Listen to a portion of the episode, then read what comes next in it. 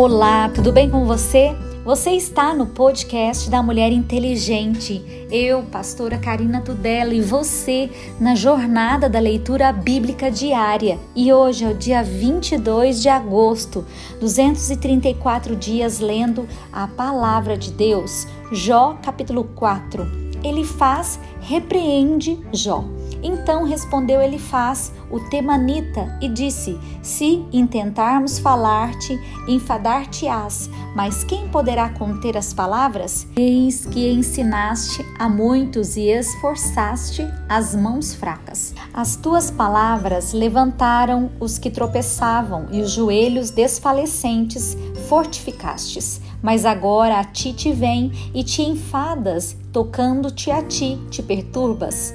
Porventura não era o teu temor de Deus, a tua confiança e a tua esperança, a sinceridade dos teus caminhos? Lembra-te agora qual é o inocente que jamais pereceu e onde foram os sinceros destruídos? Segundo eu tenho visto, que os lavram iniquidade e semeiam mal, cegam isso mesmo.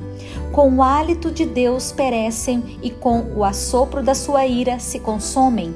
O bramido do leão e a voz do leão feroz, os dentes dos leõezinhos se quebrantam.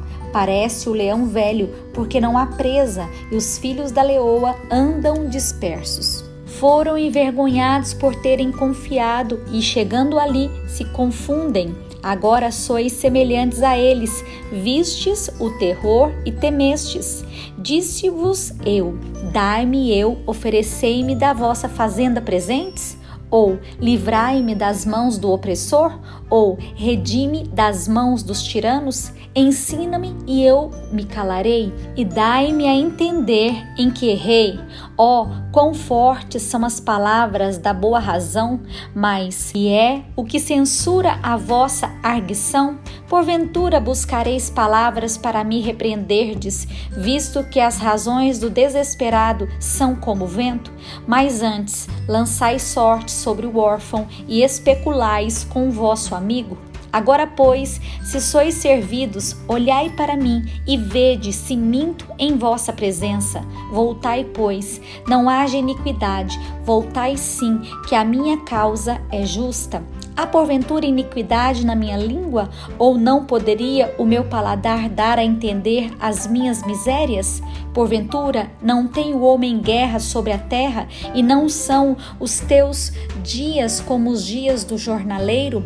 Como o servo que suspira pela sombra e como o jornaleiro que espera pela sua paga? Assim me deram por herança meses de vaidade e noites de trabalho me preparam, deitando-me a dormir então digo: quando me levantarei? Mas comprida é a noite e farto-me de voltar na cama até a alva.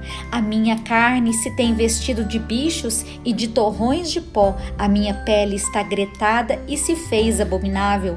Os meus dias são mais velozes do que a lançadeira do tecelão perecem sem esperança. Lembra-te de que a minha vida é como o vento, os meus olhos não tornarão a ver o bem. Os olhos dos que agora me veem não me verão mais, os teus olhos estarão sobre mim, mas não serei mais. Tal como a nuvem se desfaz e passa, aquele que desce à sepultura nunca tornará a subir, nunca mais tornará a sua casa, nem o seu lugar jamais o conhecerá. Por isso não reprimirei a minha boca, falarei na angústia do meu espírito, queixar-me-ei na amargura da minha alma. Sou eu, porventura, o mar ou a baleia, para que me ponhas uma guarda? Dizendo eu, consolar-me-á a minha cama, meu leito aliviará a minha ânsia. Então me espantas com sonhos e com visões, me assombras, pelo que a minha alma escolheria antes a estrangulação e antes a morte do que estes meus ossos. A minha vida abomino, pois não viverei para sempre. Retira-te de mim, pois vaidade são os meus dias.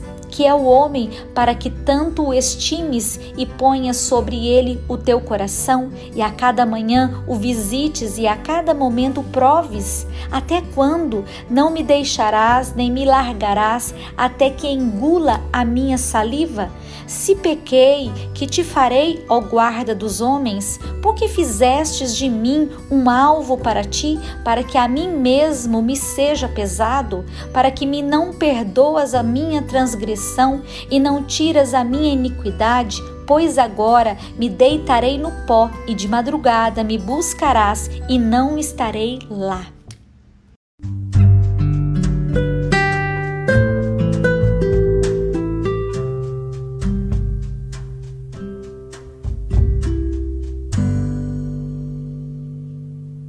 Novo Testamento.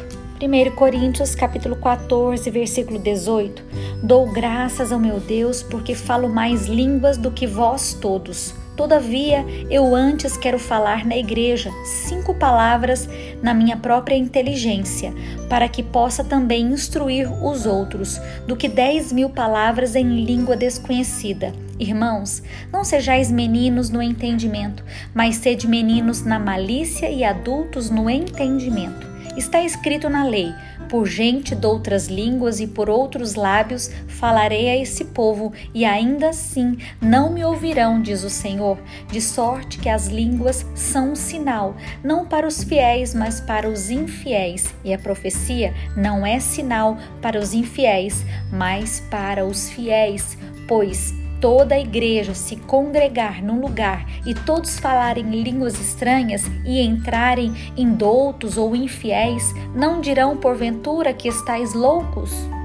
Mas se todos profetizarem e algum indouto ou infiel entrar, de todos é convencido, de todos é julgado. Os segredos do seu coração ficarão manifestos, e assim, lançando-se sobre o seu rosto, adorará a Deus, publicando que Deus está verdadeiramente entre vós. E fareis, pois, irmãos, quando vos ajuntais, cada um de vós tem salmo, tem doutrina, tem revelação, tem língua, tem interpretação. Faz-se tudo para edificação. E se alguém falar língua estranha, faça-se isso por dois ou quanto muito, três por sua vez, e haja intérprete. Mas se não houver intérprete, esteja calado na igreja e fale consigo mesmo e com Deus e falem dois ou três profetas, e outros julguem.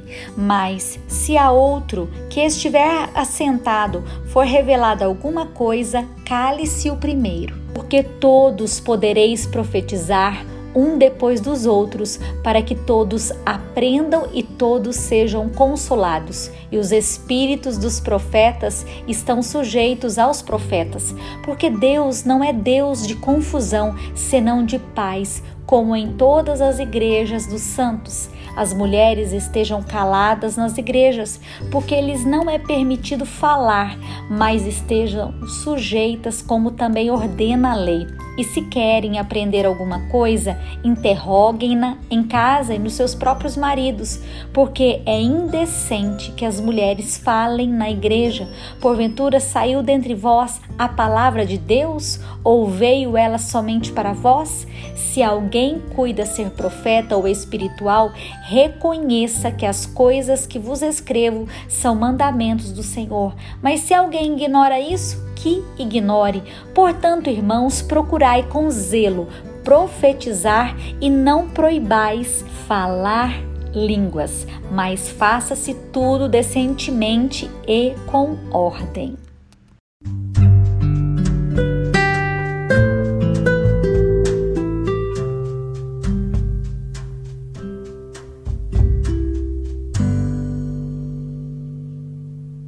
Orando os Salmos. Salmo 37, versículo 30. A boca do justo fala da sabedoria, a sua língua fala do que é reto. A lei do seu Deus está em seu coração. Os seus passos não resvalarão. O ímpio espreita o justo e procura matá-lo. O Senhor não deixará em suas mãos, nem o condenará quando for julgado. Espera no Senhor e guarda o seu caminho, ele te exaltará para herdares a terra. Tu o verás quando os ímpios forem desarraigados. Viu o ímpio com grande poder espalhar-se como a árvore verde na terra natal, mas passou e já não é Procurei-o, mas não se pôde encontrar. Nota o homem sincero e considera o que é reto, porque o futuro desse homem será de paz. Quanto aos transgressores, serão a um destruídos, e as relíquias dos ímpios todas perecerão. Mas a salvação dos justos vem do Senhor, ele é a sua fortaleza no tempo da angústia, e o Senhor os ajudará e os livrará. Ele os livrará dos ímpios e os salvará, porquanto confiam nele. Provérbios capítulo 21, versículo 27. O sacrifício dos ímpios é abominação, quanto mais oferecendo com intenção maligna.